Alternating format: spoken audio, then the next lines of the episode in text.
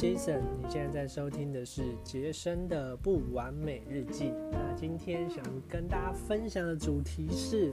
开咖啡店之前你应该知道的事。OK，为什么想分享这个呢？就是，因为今天今天是除夕夜，对，祝大家新年快乐。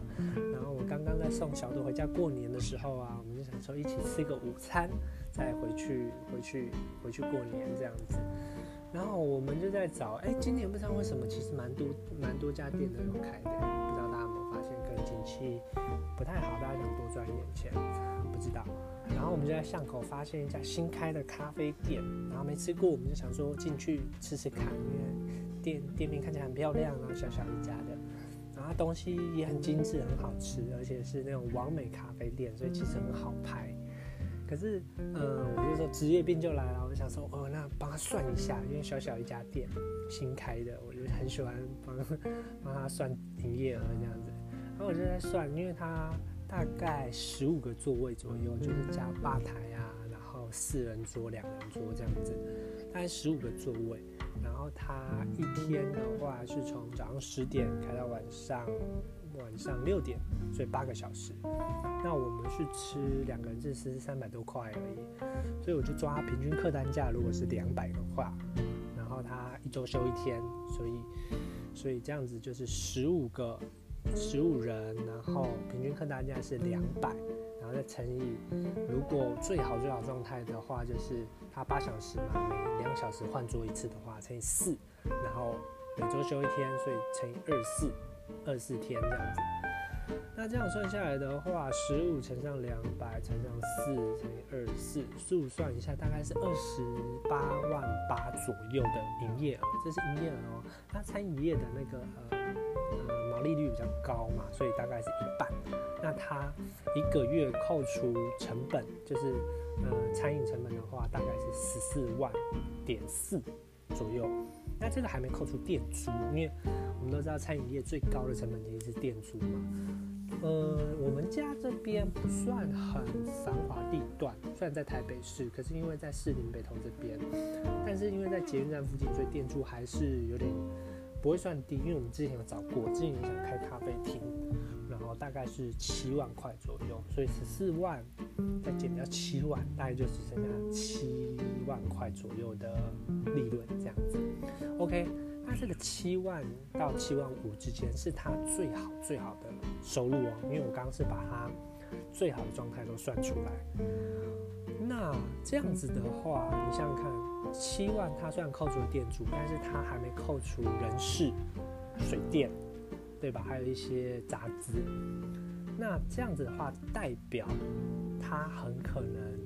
这个老板他可能永远没有办法抽身。意思就是，他真的这家店可以打拼的话，他必须在这边工作，每天每周工作六六天，然后从早上十点工作到晚上这样子，然后可能没有办法请假，因为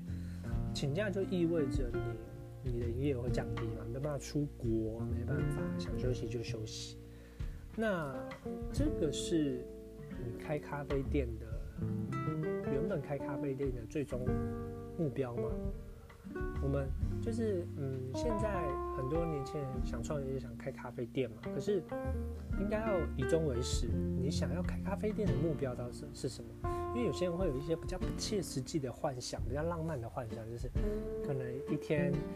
做几组客人，然后很轻松泡泡咖啡、看看书，OK，这没问题。但是，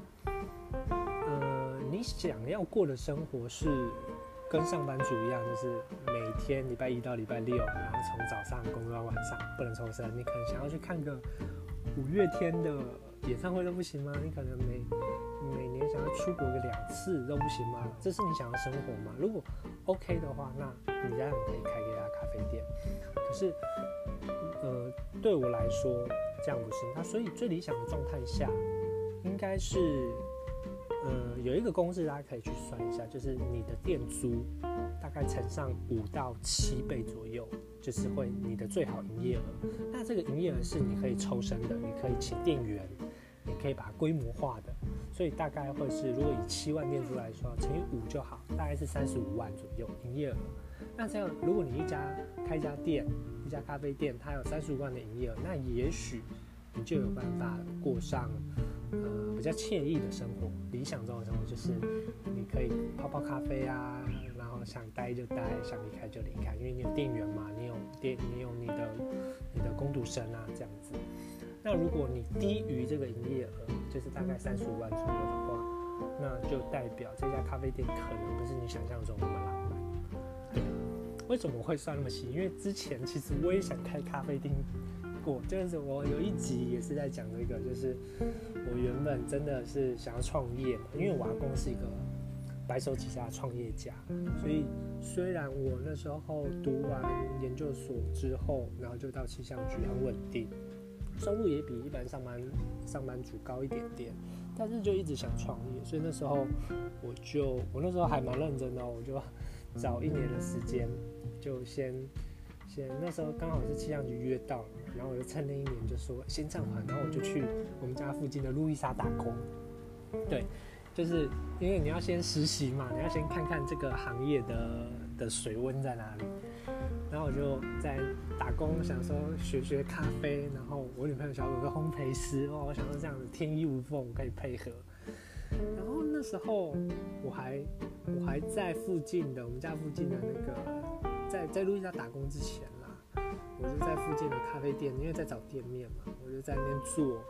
做一整天，我要看看那个客流量到底能不能达到我要的营业额。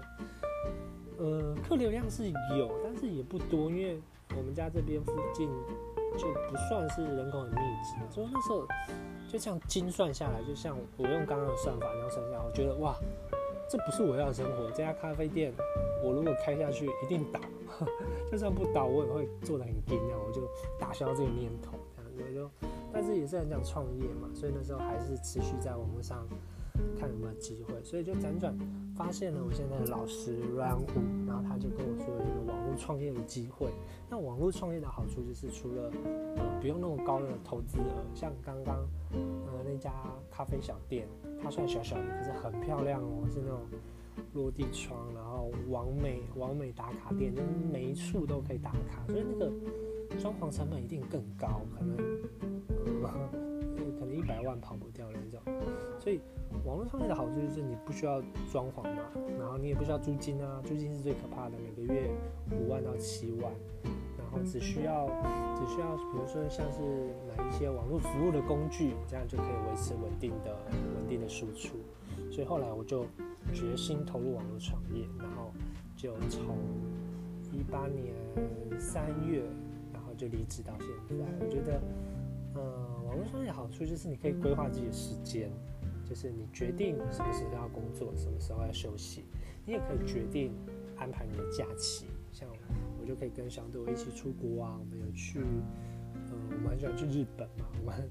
有一八年的时候，一年去了日本五六次，哎，这样蛮夸张的。那时候都把特休请完，因为我们真的很喜欢出国，所以你就可以安排自己的假期。比如说，我们平均大概两三个月会出国一次。